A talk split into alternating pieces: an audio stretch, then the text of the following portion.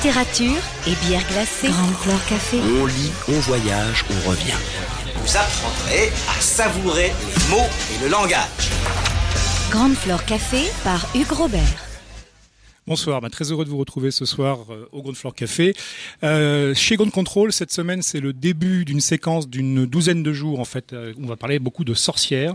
Il y a une exposition qui démarre aujourd'hui euh, sur la revue Sorcière, maintenant disparue, mais qui pendant euh, dix ans, en fait, a rassemblé des choses très très étonnantes. Donc, surtout, venez voir cette exposition.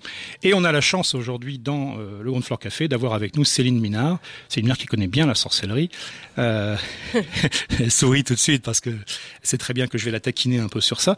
Et on en reparlera tout à l'heure, mais qui vient de, de, sortir un tout nouveau roman magnifique hein, euh, qui s'appelle Bacchante, donc qui ne parle pas expressément de sorcière, mais c'est un roman très rusé. Il y a bien entendu euh, des histoires quand même de sorcellerie sous une forme ou une autre.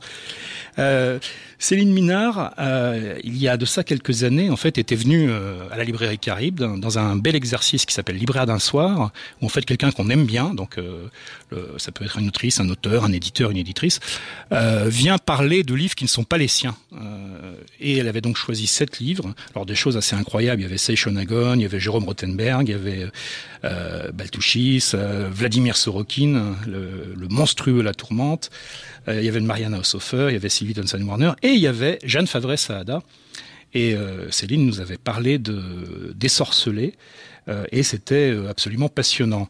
Donc à propos de tout ce qui fait que euh, les sorcières sont dans l'air du temps, alors pas depuis hier, ni même depuis avant-hier, mais les sorcières envahissent à la fois la pop culture depuis au moins une quinzaine d'années et euh, sous forme de métaphores de plus en plus euh, aiguës, de plus en plus pointues, irriguent aussi tout un tas de nouvelles formes de, de militantisme féministe. On va essayer d'évoquer tout ça un peu au pas de charge parce que vous savez que le Grand Floor Café c'est court.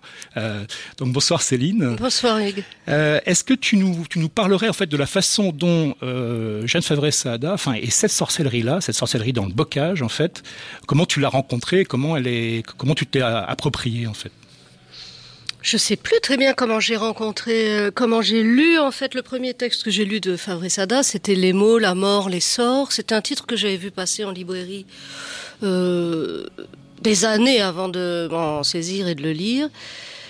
Euh, mais bref, j'ai fini par le faire et, et j'ai trouvé ça effectivement passionnant. Donc c'est une étude de d'ethnologie euh, et, et Favre Sada, qui n'est pas du tout normande hein, d'origine, va euh, dans le bocage dans les années 70, je crois, mmh. donc assez récemment quand même, euh, enquêter, mais vraiment faire une, une enquête de terrain sur euh, les pratiques de sorcellerie, mais il se trouve qu'elle a évidemment beaucoup de mal à, tomber sur des gens qui, lui disent bah oui oui euh, on a été ensorcelé ou non ou qu'est-ce que c'est que ça. Enfin il y a énormément de méfiance évidemment. Et donc elle, elle va commencer à en entendre parler par, euh, à l'envers en fait en, en, en rencontrant des gens qui veulent être désorcelés et pas euh, qui veulent jeter des sorts. Donc c'est comme ça qu'elle commence à donc pas vraiment entendre parler de ces, phénomènes parce que elle, y, a, quelques indices ici et là qui lui qui lui disent que oui c'est bien un, territoire euh, propice. Euh, mais mais c'est avec la, la désorceleuse euh, qu'elle va vraiment rentrer dans le dans le vif du sujet. Voilà. Elle une, chose, une chose très étonnante hein, dans, dans ce que tu nous disais à ce propos, c'est que cette euh, donc Jeanne Favre-Sada qui est effectivement à ce moment-là une ethnologue expérimentée déjà hein, qui, a, qui a parcouru d'autres terrains euh, effectivement pas du tout en Normandie plutôt en Algérie par exemple et qui, euh, qui est une scientifique expérimentée qui connaît tout du, du manuel d'ethnologie sur la façon justement de, de pratiquer l'observation participante mais de ne pas se laisser euh, euh, entraîner en fait par euh, par son terrain. Et euh, Euh, peu à peu, et ce sera flagrant donc quand elle se repenchera sur ça euh, 20 ans plus tard, euh, il y a quelque chose qui se passe justement son, son esprit rationnel disant bon c'est des pratiques, c'est des rituels, mais il y, y, y a un doute qui commence à s'insinuer et il y a quelque chose qui se passe. Hein. Il y a un doute, c'est-à-dire qu'il y a des effets et elle et elle n'est pas dans le dans le déni scientifique. C'est c'est effectivement quelqu'un qui est formé à à, à l'ethnographie, euh, comment on doit la faire. Enfin, elle a appris à le faire. Il y a des outils évidemment, un champ expérimental, euh, des des précautions euh, conceptuelles et des, des précautions tout court. Euh, mais elle se rend compte que ça a des effets sur sur, sur son psychisme, sur sa vie et et, et que et que à son corps défendant, elle, elle est prise euh, dans ce tissu parce que c'est- un tissu la sorcellerie. C'est pas un sorcier et un, et un jeteur de et, un- et, une victime et, une victime à désorceler, pas du tout. C'est comme un c'est une trame. Euh, ça peut pas marcher n'importe où et ça, ça marche tant que tous les acteurs euh, sont présents pour que pour que ce que ce tissu soit soit là et opérant. Euh, et souvent euh, dramatique, hein, de façon dramatique. Et donc elle se, elle prend conscience qu'elle est elle-même prise petit à petit dans ce tissu-là. Et elle écrit euh, en parallèle euh, au mot La mort l'essor un, un journal qui est aussi, elle, elle, elle est en analyse euh, par ailleurs pendant qu'elle fait euh, ce, ces enquêtes-là, et elle se rend compte comment tout est intriqué. Et donc elle, elle tient ce journal euh, euh, pour euh, rendre compte aussi de, de ça, du fait qu'il n'y a pas de, euh, de témoins ou de questionneurs euh, ni inactifs, ni, euh, ni intouchables, ni intouchés, quoi, ni intacts. Donc euh, voilà, et en fait, ça, ça, lui permet aussi de, de penser ou de penser autrement la, position du scientifique. Le, le, travail en fait de, de Favré Saada, enfin, est, un, est quelque chose qui, euh, bon, qui, qui, est, bien connu, mais euh, dès qu'on aborde ces questions de sorcières, je pense qu'on n'en parle jamais assez parce qu'on est aujourd'hui dans un télescopage entre euh, bon, une image de la sorcière historique, euh, sans revenir sur, sur l'imposture volontaire ou involontaire, on saura jamais exactement, mais celle de Jules Michelet en fait, qui se basant sur des sources totalement inventées, euh, écrit le, donc en 1860 peut-être le livre le plus célèbre sur, euh, sur la sorcière, mais qui est un tissu d'ânerie, de, d'invention, d'approximation. Euh, et il faudra presque, c'est ça qui est incroyable, le, le prestige de Michelet et puis le, un peu la flemme quand même hein, des, des lectrices et des lecteurs au fil des années fait qu'il faudra presque un siècle pour que, bien qu'un paquet de scientifiques et d'historiens sérieux soient exprimés sur le sujet, pour dire non mais c'est un tissu d'ânerie. Enfin c'est du folklore en réalité, c'est pas de l'histoire. Ouais. Et euh, mais il y a donc tout ce courant d'études sur la, la sorcellerie. Donc euh, alors, au Moyen Âge, mais surtout à la Renaissance, avec les procès en sorcellerie, il le, le, le fabuleux travail euh, de Carlo Gunzig sur les euh, sur les procès justement sur euh, sur la, méthode pour faire avouer les sorcières au plan juridique, euh, chose dont s'est emparé il y a quelques années un, grand écrivain qui en même temps a un sens de l'humour complètement forcené, qui est James Morrow, et qui écrivant un livre qui s'appelle Le dernier chasseur de sorcières, s'empare voilà d'un fait historique anodin si on veut, qui est que en fait la dernière sorcière à avoir été juridiquement enfin condamnée et brûlée en, en Angleterre, c'est quand même en 1709. Donc c'est pas au Moyen Âge. Enfin, c'est et euh, à partir de ça, il, il, fait tout un travail, se montrer à quel point euh, bah, il y avait un enjeu idéologique extrêmement fort autour de justement de ne pas laisser, euh, alors même que la plupart des gens en 1709, en réalité, étaient assez convaincus que bon, il pas vraiment de sorcière, enfin, euh, au, sens justement euh, pittoresque euh, et, dramatique du terme. Mais il y a eu toute cette veine, et puis il y a ensuite les sorcières. Euh, bah, les sorcières de, des contes, hein, les sorcières des légendes, euh, qui peuvent être terribles, qui peuvent être euh, euh, bah, des, des, présences maléfiques, et tout ça effectivement irrigue toute une toute une culture. Enfin, c'est comme ça qu'on qu qu connaît les sorcières. On, ça commence souvent par la sorcière du placard à balai, et puis mm. et mais il y a des sorcières beaucoup plus sérieuses aujourd'hui dans la, dans la culture qui arrivent. Alors euh, très récemment cet automne, Mona Chollet a fait une, très belle recension hein, chez Zone, euh, donc un ouvrage qui s'appelle tout simplement Sorcières et qui euh, donc à partir des, des, figures et des destins de trois sorcières historiques avérées, si j'ose dire, fait vraiment une synthèse hein, du, du, sens contemporain de la sorcière, à la fois une victime absolue et puis une rebelle obstinée. C'est vraiment il y a ces deux facettes. Avant qu'on continue, en fait, c'est ça que je voulais savoir, donc toi, la figure de la sorcière, comment tu l'as euh, approchée, intégrée, dissimulée, euh, plus ou moins visiblement, dans, certaines de tes œuvres? Mmh. bah mes, héroïnes sont souvent euh, magiques. Est-ce qu'elles sont sorcières? Oui, certaines. Mais c'est vrai qu'il y toujours, elles ont toujours un côté. Bon, elles sont souveraines, mais elles sont magiques. Il y a, y a quelque chose qui qui chez elle euh, déborde la rationalité euh, d'une façon ou d'une autre. Ça passe parfois par l'alcool, par, souvent d'ailleurs. Euh, mais, euh, mais effectivement, dans, dans Faillir être flingué, il y, a une- y, a une- chamane. qui, alors, c'est les plantes, c'est les soins, c'est tout ça. Et dans Solong Louise, il y, a des, y a des choses un tout petit peu plus inquiétantes quand même. hein, où il y a des danses qui sont connues, il y a, il y a quand même un, une, une espèce de soirée euh, sabbatique hein, où il faut embrasser le cul du bouc euh, comme ça se fait. euh, Dans les sabbats. voilà, dans les- c'est bien bien tenu. Et, et où après il y a des il y a, y a toutes ces danses très très moyenâgeuses qui ressortent très très archaïques et puis il y a des recettes effectivement. Euh, moi j'avais été très très intéressée par le le, le livre de, de Ginsburg, euh, euh, le sabbat des, Des sorcières. des sorcières, et où ce qui est parce que il y a, y a il y a toute une imagerie aussi de, de la fête, du débordement, de, du carnaval presque, de, de l'inversion des valeurs, de, de, de l'arrivée du, du, bouc, donc du diable, tout ça, et puis d'une espèce de révérence et de grande fiesta autour de ça. Je crois que ma première sorcière, je l'ai rencontrée vraiment littéraire, disons, euh, qui m'a vraiment intéressée, c'était dans Thomson Warner, dans Laura Willows. Il y a là un, un moment, parce que tout est très anglais, très machin, très cottage, très très très normal, une grande normalité qui pète à un moment, enfin qui, qui, qui pète très vite d'ailleurs, hein, mais qui pète tellement doucement, tellement d'une façon tellement anglaise, euh, so british, et, et, mais tellement profonde. Et, et dans ce livre-là, il y a une très belle, euh, il y a un bal en fait à la campagne. Et la narratrice euh, voit les choses pas tout à fait euh, d'une façon plate, disons, et, et, et, en fait ce bal est un, est un sabbat. Et ça passe dans le texte par des choses assez petites, assez minuscules, assez gracieuses, assez dérangeantes aussi. Et je crois que c'est ça, la première sorcière que j'ai, où je me suis dit, ouh, qu'est-ce que c'est intéressant. Euh, parce que cette narratrice, c'est une, c'est une vieille fille euh, qui décide un jour de, s'en aller de chez sa sœur. Elle en a ras-le-bol avec qui elle vit avec son son son son, son, beau-frère. Et, elle, leur dit mais non mais c'est bon, je, vais me louer un petit cottage là, euh, je sais pas où, dans la campagne, et puis je, vous laisse tranquille. Alors grande révolution, elle n'a pas le droit de faire ça, etc. Donc c'est juste, elle est en rupture de, de, de comment dire de, de comportement euh, de, de bon comportement. Elle est, c'est juste, elle a fait juste un pas de côté et il est pas énorme. Hein.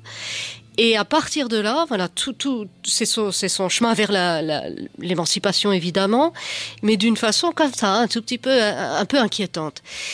Et Thomson Warner, par ailleurs, a écrit plein de nouvelles euh, au cours de sa vie, dont, un recueil s'appelle Le Royaume des Fées, et où elle parle des fées, et les fées pouvant être euh, masculines ou féminines, en fait, tout ça, c'est des... et, franchement, c'est des fées très noires, très joueuses, très noires, très très très très cruelles parfois, mais sans le savoir.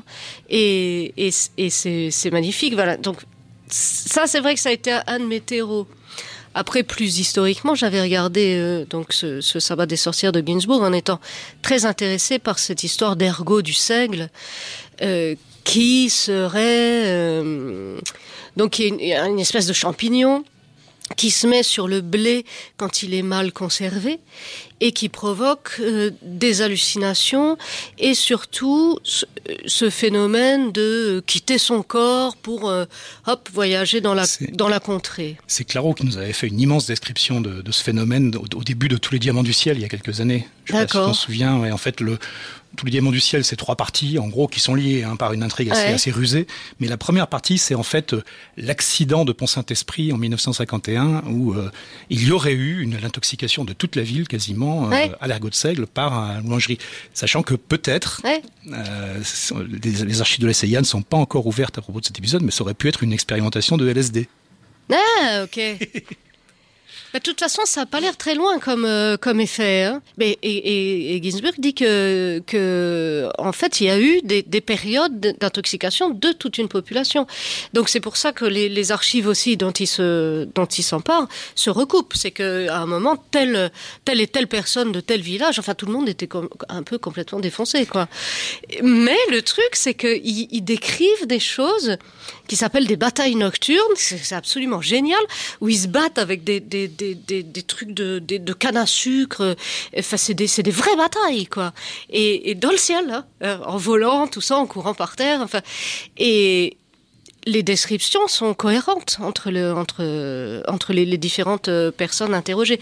Donc, on se demande enfin si c'est une hallucination collective s'il y a quelque chose d'autre si en tout cas ça ça m'avait euh, absolument passionné c'est des choses qu'on retrouve d'ailleurs dans les grandes études historiques sur le vaudou haïtien par exemple mmh. euh, et euh, dans le, le enfin l'ensemble du euh, de tout ce qui traite de la sorcellerie antillaise et il ya un, un très beau euh, texte en fait qui est sorti il ya quelques mois et je, je le mentionne hein, au passage donc de Katie Stewart qui s'appelle confession d'une séancière d'ailleurs intéressant que dans en créole martinique expliquait en fait la, la sorcière n'est pas une sorcière mais une séancière.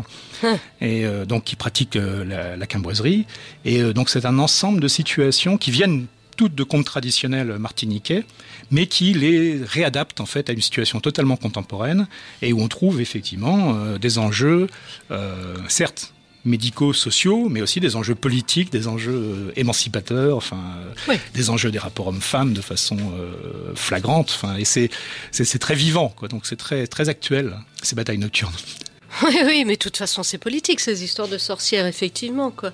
Je, pense que si ça revient c'est parce que c'est aussi une façon de, prendre l'étiquette négative et de se la coller sur soi-même pour la retourner positivement et la revendiquer c'est toujours ça je, pense que tout l'enjeu de cette belle collection qu'on qu, qu évoque hein, pendant toute cette semaine de la collection donc euh, Isabelle Cambourakis a créé chez l'éditeur du même nom il y a trois ans qui s'appelle sorcière euh, qui qui regroupe un ensemble de textes dont certains ne parlent pas de sorcellerie stricto sensu mais euh, soit de sorcellerie effectivement en jouant avec euh, comme tu le disais euh, le contenu politique en fait de la notion même de sorcellerie avec son côté métaphorique avec son côté féministe émancipateur et on y trouve des, textes assez euh, incroyables hein, comme euh, notamment euh, de, de Starrock euh, rêver l'obscur femme magie et politique qui est un, des textes peut-être qui a le plus influencé les mouvements contemporains de résistance altermondialiste au quotidien enfin et alors que c'est quand même un texte qui parle effectivement de, sorcellerie contemporaine enfin on va y trouver aussi un, texte comme enfin des textes comme celui de belle hooks ne suis-je pas une femme sur euh, euh, qui prend en fait l'exemple de puisque c'était une interrogation lancée en 1851 par une esclave qui à ce moment là était affranchie euh, journal truth euh, et belle hooks l'activiste américaine elle, y invente une nouvelle voie euh, en 1980 donc c'est une voie qui est critique aussi bien du féminisme blanc que des mouvements de libération noire entre guillemets masculin euh, pour dire qu'il y a une spécificité de la femme noire hein, qui, euh, qui n'est pas du tout prise en compte et qui se fait en fait écraser à l'intérieur de d'autres libérations en fait -hmm.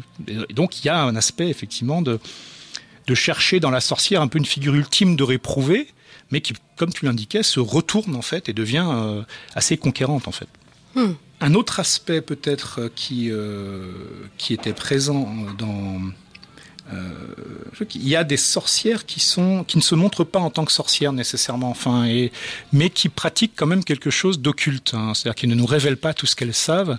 Et là je pense à deux héroïnes qui justement je pense qu'on peut pas les identifier a priori comme sorcières euh, chez toi qui est euh, l'une de celles de bastard battle et celle du grand jeu en fait. Normalement on ne dira pas ce que ce sont des sorcières c'était d'accord? Et pourtant il ya quelque chose de soigneusement occulte dans ce qu'elles font Euh, dans Bastard Battle là, à qui tu penses? Je pense à la, à la, à la combattante euh, à la démon. ouais. oui bah parce qu'elle s'appelle démon mais ouais. elle s'appelle démon parce qu'elle est jaune euh, parce que c'est une asiatique et qu'ils ont jamais vu ça à chaumont 15e siècle. Donc ils se disent oh là là elle est jaune et en plus elle a le pied fourchu puisqu'elle a elle a ses elle porte ses chaussettes avec euh, juste le, le, le doigt de pied à part. Donc il, et évidemment un pied fourche c'est tout de suite le diable Donc, euh, c'est c'est la démone. Euh, elle, elle, est, elle est sorcière parce qu'elle est très technique, en fait. Je pense que les sorcières, c'est celles qui savent, euh, où elles ont le savoir euh, médical, où elles, ont, où elles savent c'est là que je voulais en venir. où elles savent se battre, mais elles savent, ce sont des femmes savantes, euh, effectivement, oui. Euh, et la, vipère d'une toise, en plus comme, elle s'appelle vipère d'une toise, euh, il y a un peu de venin là-dedans. C'est pas effectivement, ça peut être assez assez sorcier. Euh, et dans le grand jeu, je, pense que le, effectivement Dongbin, décidément les asiatiques sont sont très sorcières chez moi. Et elle elle est pas nette, oui, parce que je sais pas si elle se transforme pas à un moment en, en marmotte euh, pour pouvoir euh, re-rentrer dans la cabane ou, ou vivre sa vie comme ça, quoi, tranquillement. Et elle a, elle aussi, euh, connaissance de, de substances étonnantes, puisque la narratrice, à un moment, boit quelque chose de très très clair, comme du saké, mais apparemment, c'est plus fort que le LSD, donc... Euh, c'est pas voilà. Et puis elle a euh, des espèces de visions hein. et puis et puis effectivement cette euh, cette Dongbin elle, elle fait des choses physiques un petit peu euh, extrêmes. Elle, elle, elle, elle grimpe d'une façon très un peu trop aisée pour être tout à fait naturelle Mais on rejoint par là, effectivement, là, il y a une présence, un doute euh, réel de, de surnaturel, mais on rejoint le fait que s'en approche euh, d'autres héroïnes qui sont autour, bah, la narratrice qui s'en approche d'une certaine façon, Mm. à la fois par les breuvages, mais par l'extrême technicité en fait qu'elle met justement. Il y a ce côté euh, rituel technique en réalité et qu'on retrouve Oui. dans, dans l'héroïne de Kata, enfin ou l'héroïne ou le héros de Kata, puisque c'est Ah, on sait pas on sait pas. Ouais. Euh, Oui, oui, c'est vrai que la, la, la, technicité peut avoir, quand elle est vraiment poussée à, loin, quoi, peut avoir euh, cet effet de, magie, en tout cas de. Hmm. Mais ça, parce que ça a un effet sur le réel ou parce que c'est de l'ordre du rituel, parce que c'est aussi euh, peut-être de l'ordre du conjuratoire aussi, quand la, la, mise en place euh, technique doit suivre un certain nombre de tu vois, correspondre à une checklist très très précise, dans un certain ordre, dans un... Oui, on peut parler de rituel, effectivement, et c'est un rituel d'assurance ou de réassurance, euh, mais il n'est pas, il est pas magique, il est très très lié à la, au risque euh, réel et, et, et à, la, à la difficulté euh, physique, euh, enfin pour l'alpinisme en tout cas. Mais il y a un personnage que, que j'ai toujours trouvé fascinant et qui je trouve à la, à la charnière en fait des années euh, euh, 90-2000 en fait, euh, euh, enfin 2000 en fait plus exactement, représentait bien cette émergence d'une nouvelle figure quand même de sorcière. C'est le personnage de Willow en fait dans, euh, dans Buffy euh, The Vampire Slayer. Euh, qui est un personnage, euh, enfin, je le résume très rapidement, mais parce que c'est marrant, parce que cette série est quand même une série qui a eu un énorme impact euh, en, en tant que série culte, quoi. Et même si au départ c'est une, c'est c'est censé être une série pour ados, Oui. euh, et en fait c'est pas du tout que ça. Enfin, c'est plein de choses, Buffy. Mais donc ce personnage de Willow, qui est le, le deuxième personnage peut-être le plus important de la série euh, après Buffy, si on veut, est au départ une une bonne élève un peu effacée euh, au lycée, euh, timide, euh, et puis qui euh, peu à peu part en fait l'apprentissage de la magie. euh, change complètement de nature jusqu'à devenir, énorme spoiler pour les cinq premières saisons, désolé, Euh, jusqu'à devenir dans la saison euh, 6 le, le, le, le principal méchant. Parce qu'en fait, euh, euh, ay- ayant une, acquis une telle maîtrise de la magie, à un moment, il y a un, un déclic qui se produit, qui en fait, euh, elle est tellement agressée euh, de façon tellement violente, en fait, euh, par trois gamins, enfin trois, trois ados euh, euh, extrêmement cruels et, débiles. Enfin, vraiment, la, figure même des, atroces du geek de, lycée euh, dans, ce qu'il peut avoir de pire. Et euh, donc, face à une agression, euh, elle se met en colère, si j'ose dire, et par cette colère sans limite, en fait, elle bascule dans le personnage, en fait, pour un certain temps, qui s'appelle Dark Willow, où elle est, en fait, bah, à la fois la sorcière la plus puissante du monde, presque sans limite, il n'y a quasiment rien qui peut l'arrêter. Elle en est à détruire le monde. Et c'est quand même incroyable qu'en quelques dizaine d'épisodes en fait d'une série pour teenagers, on passe à, à, quelque chose où il y a cette figure qui se, qui se met à envahir la scène, euh, presque jusqu'au bout. Et c'est très fascinant de, de, voir le développement de ce personnage, qui est, qui est, celui qui change le plus en fait dans, dans, dans toute la série. Quoi. Eh ben, quand on commence à mettre des sorcières euh, en se disant oh, ça fait joli, il faut, faut se méfier parce que ça va prendre une ampleur terrifiante. Alors, on va euh, faire une, brève pause musicale avant de, creuser en fait ton dernier roman, donc qui ne parle pas de sorcière, nous sommes bien d'accord, mais qui en parle aussi d'une certaine façon, donc Bacchante. Et donc avant ça, on va écouter euh, une chanson qui s'appelle euh, Season of the Witch, effectivement, et non pas la version de Donovan, qui, qui, est jolie mais un peu lente, mais plutôt celle de Hall, donc de Courtney Love.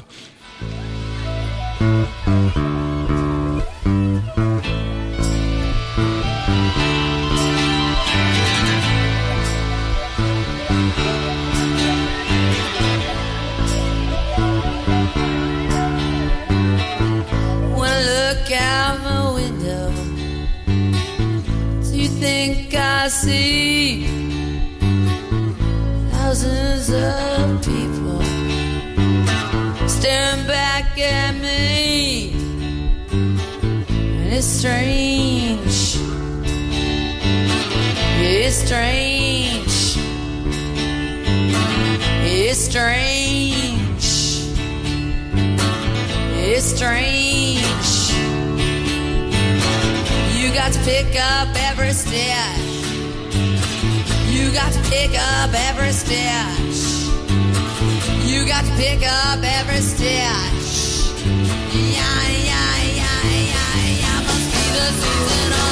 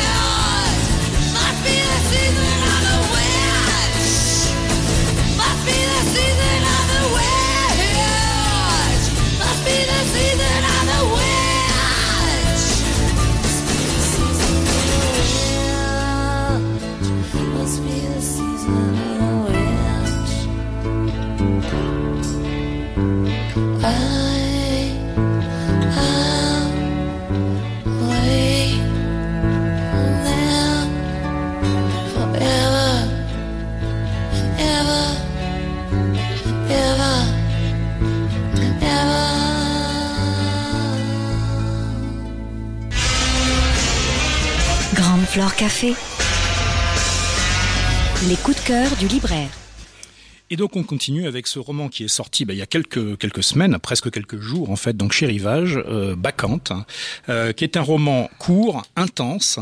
Euh, je vais essayer de pas révéler des choses absolument dramatiques en termes d'intrigue, mais qu'on puisse quand même évoquer quelques points clés. Bacchante, c'est, enfin bon, c'est, il est emblématique à nouveau ce roman. Enfin moi c'est une chose que j'adore dans, dans ce que fait Céline Minard, dans ce que tu fais, c'est que euh, tu as quand même une capacité rare pour t'emparer en fait d'une thématique, d'un genre, on a vu le western, euh, euh, le film d'arts martiaux, enfin, et puis tu le décortiques, tu le retournes et tu en fais quelque chose qui est à la fois magnifique dans le genre et puis qui apporte tout- complètement autre chose. Là, avec Bacchante, on va se dire au départ, c'est de saisir en fait le, alors le roman, le film de, de Casse, le film de cambriolage. Euh, et sachant que d'emblée, en fait, tu le retournes de, plus d'une manière, puisque par rapport à...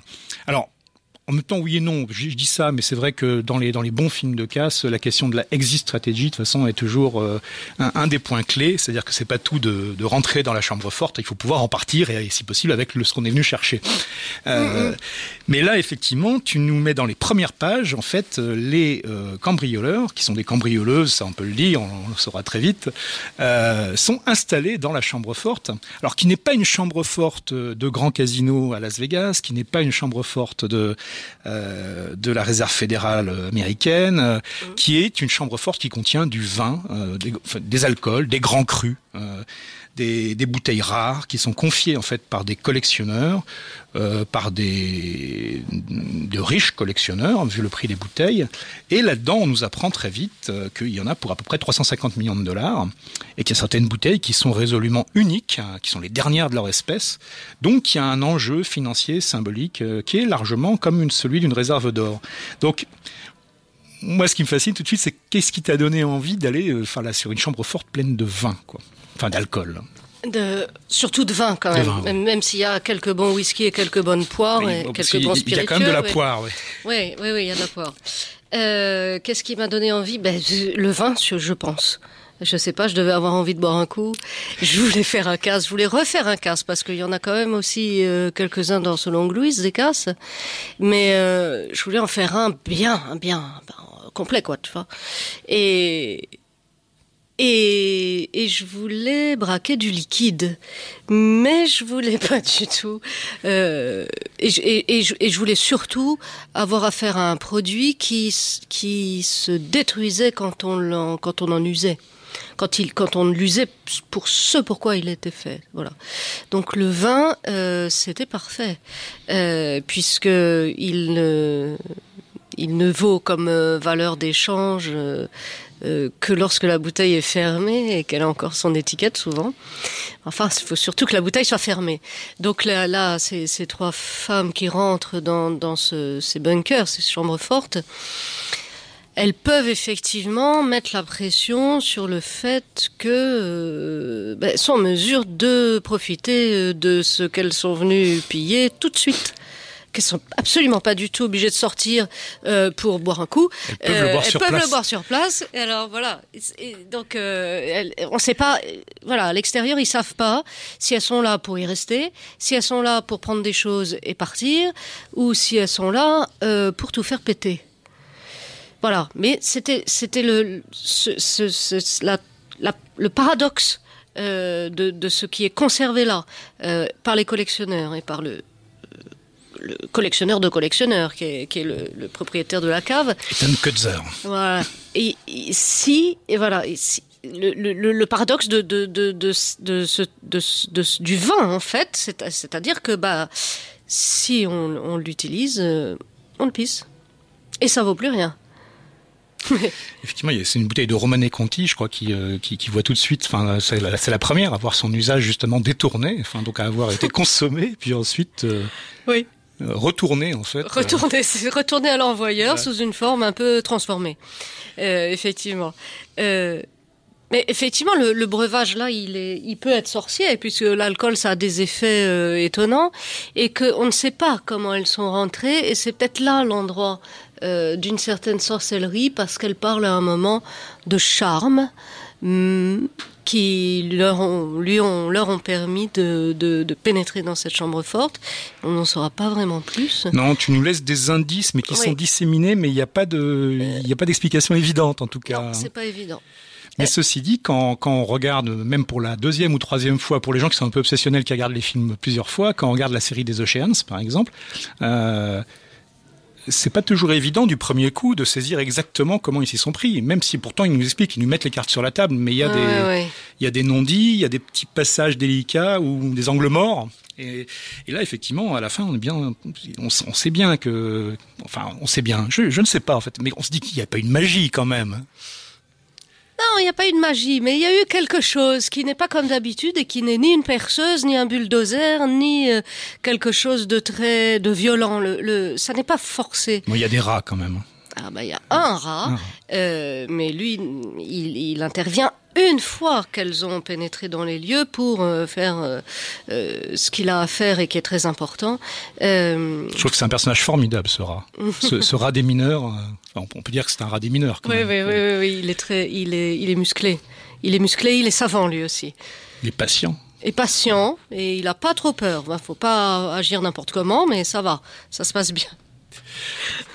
Parce que bah, tu, parlais de, technicité, enfin de ce rôle de la technicité, c'est une des choses d'ailleurs étonnantes puisque dans tes trois, alors au risque de surinterpréter un peu, mais dans tes trois prêtresses de Bacchus en fait, donc qui sont dans ce bunker euh, à Hong Kong, dans ces, trois bacchantes, euh, il y a deux artistes hein, et il y a une technicienne des explosifs. Euh, Ouais, je sais pas s'il y a deux artistes. Il y a une, il y a effectivement une technicienne des explosifs, une des mineuses, hein, qui a, qui a fait, qui a fait ses classes partout où ça pète dans le monde et, euh, et qui sait très bien mener une équipe. Euh, il y a une artiste, effectivement, la clown, dont on sait pas trop quelles sont ses compétences, sauf qu'elle est quand même assez fine connaisseuse en, en histoire de l'art et en art, en histoire de l'architecture, ce qui peut aider quand on est dans un complexe de bunker à 20 mètres sous terre. Et euh, il y a la, la brune qui, elle, connaît très bien les pierres précieuses, euh, la cristallographie, les filons, euh, les filons géologiques et les filières humaines. Donc, on se dit que, tiens, qu'est-ce qu'elle fait là, celle-là? Une histoire de diamant de sang et de choses comme ça qu'on peut redouter. Ouais, mais c'est ça, ça reste assez discret à l'intérieur du de, de ce roman-là. Non, mais de toute façon, bon, ça, et je, je, je, je le dis, enfin, pour les, les lectrices ou les lecteurs qui ne, qui ne connaîtraient pas déjà euh, un ou plusieurs romans de ces liminaires, ce qui serait étonnant, mais euh, si c'est le cas, une des choses magiques en fait dans, dans ce qu'écrit Céline, et pourtant euh, c'est flagrant avec Bacchante, qui est un roman court, hein, hein, qui fait euh, une centaine de pages en fait à peine, et euh, quand on le finit, on a presque aussitôt envie de le relire une deuxième fois pour se dire bon maintenant voilà je, je- les, les- les cartes sont sur la table maintenant qu'est-ce qui s'est passé exactement? Et, et ça je trouve que c'est c'est quand même un, un signe assez fort dans un roman c'est que c'est ça veut dire qu'il y a de l'épaisseur. Et l'épaisseur qui est discrète mais elle est là. C'est à dire que justement on peut le reprendre on peut le relire on peut le lire même une deuxième ou une troisième fois. Il y a des choses qui résistent. Euh, et c'est pas dans un esprit uniquement euh, enfin en tout cas moi c'est pas le sentiment que j'ai c'est pas dans un esprit de défi intellectuel. C'est quelque chose qui est, qui est plus euh, plus rusé, plus plus fort, enfin plus qui, qui est de l'ordre justement de il y a beaucoup de symbolisme, il y a beaucoup de, de, de, de métaphores entrelacées, euh, mais il y a plusieurs épaisseurs en fait. Hein, vraiment, c'est un magnifique euh, exemple hein, de, de, de ce que enfin Günther Grass mais d'autres avant lui en fait appelaient ces oignons littéraires en fait où plus on en enlève, euh, plus plus plus il y a en fait des choses nouvelles et fortes dessous quoi. Et ça pique les yeux. Et ça pique les yeux. ça fait pleurer. Ouais. Oui, mais j'aurais pensé aussi au jactance tu- dans, dans Solon Louise. Tu vois, ça, c'est vraiment un, une action sorcière. Euh, parce que c'est un braquage, la jactance. Euh, La, narratrice de Solong, elle, elle, croit dans l'action poétique, c'est-à-dire que elle va euh, aller braquer un café avec un grand poème qu'elle va déclamer comme ça en faisant en- bon et elle cède si tu veux avec un bon un, un revolver ce poème. elle, non, oui, non, mais elle vient avec euh, son poème qu'elle dit effectivement, puis un flingue parce que euh, ça appuie son propos. Sur les derniers vers, elle fait vlan vlan quoi. Donc et puis dans les derniers vers, euh, effectivement, euh, les, gens sont sommés de mettre leur portefeuille sur, la table et de se tirer, mais elle, voit ça comme une, une action poétique. C'est une action poétique. Donc il y a un effet sorcier du verbe là performatif. Et c'est un effet sorcier. Et ça, c'est, c'est effectivement quelque chose qui me tient à cœur, la, la, la langue comme, comme performatif, comme action, comme action. Et comme, comme à la fois étant une action et provoquant l'action. Je me souviens que tu, tu l'avais dit justement exactement. euh, c'est les premiers mots que tu avais utilisés en parlant de désorceler, euh, en disant que c'était euh, voilà une autre façon d'aborder le, le, le fait que la poésie c'est une parole effective, une parole agissante en fait. Et, et parole agissante, enfin j'aime bien ça. Voilà, Parole une- agissante, Une façon je trouve plus jolie que dire performatif, qui est bon. Oui, qui, oui, oui. mais parole agissante et et, on- et qu'on retrouve euh, alors, dans Solon Louise, mais qu'on retrouve aussi euh, de plus d'une manière dans Bacchante. hein.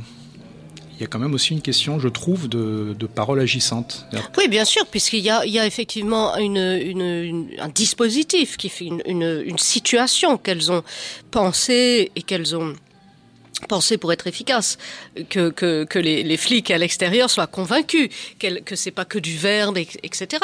Mais ils le sont à partir du moment où ils peuvent plus rentrer. C'est assez simple. Pardon. Donc à partir de ce moment-là où c'est elles qui ont le pouvoir parce que on ne on ne profite d'un lieu que si on peut y entrer et en sortir. Or il se trouve que ni le propriétaire ni les flics n'arrivent plus à rentrer. Euh, Bon, et puis ils sont pas dedans, donc euh, ils ont pas à sortir. Mais et qu'elles euh, ne se posent ne se posent pas immédiatement la question de sortir, ou leur font croire que elles ne se posent pas cette question-là et qu'elles n'en ont pas envie euh, de sortir, qu'elles vont vivre là des années, siffler toutes les bouteilles. Elles sont trois, il y en a cent mille. ça, ça laisse, ça venir. laisse de quoi voir venir. Il y a à manger, bon, tout va bien. Euh, mais effectivement, c'est dans les échanges verbaux euh, que, que, que, ce- que, ce, que trame véri- véritablement l'action. Et que la parole euh, agit. Et qu'est-ce que c'est qu'une menace, de toute façon, si ce n'est euh, une, une formulation? Voilà, donc Les Bacchantes, c'est un livre où la parole agit, enfin pas seulement la parole, mais la parole notamment. C'est un livre donc voilà qui se lit, qui se relit, qui se déguste, euh, aussi bien effectivement qu'un bon vin. J'étais certaine qu'on allait dire ça, évidemment, mais euh, euh, mais voilà, il est question de vin fondamentalement, mais il est question de bien d'autres choses. Et moi, je vais certainement pas vous en dévoiler beaucoup plus. En tout cas, vraiment, euh, surtout euh, lisez ce livre hein, et les autres romans de Céline Minard. Donc, on, on continuera dans les semaines qui viennent donc à parler de sorcières. Donc, les livres qu'on a évoqués aujourd'hui, euh, y compris donc Bacchante de Céline Minard, sont en vente à la boutique du Ground Control. Euh, et euh, on vous retrouve donc la semaine prochaine et on va finir sur une touche musicale en restant dans une atmosphère de sort, donc avec Spellbound de Siouxsie and the Banshees. Oui. Du coup, j'ai même oublié de te remercier, c'est quelque chose.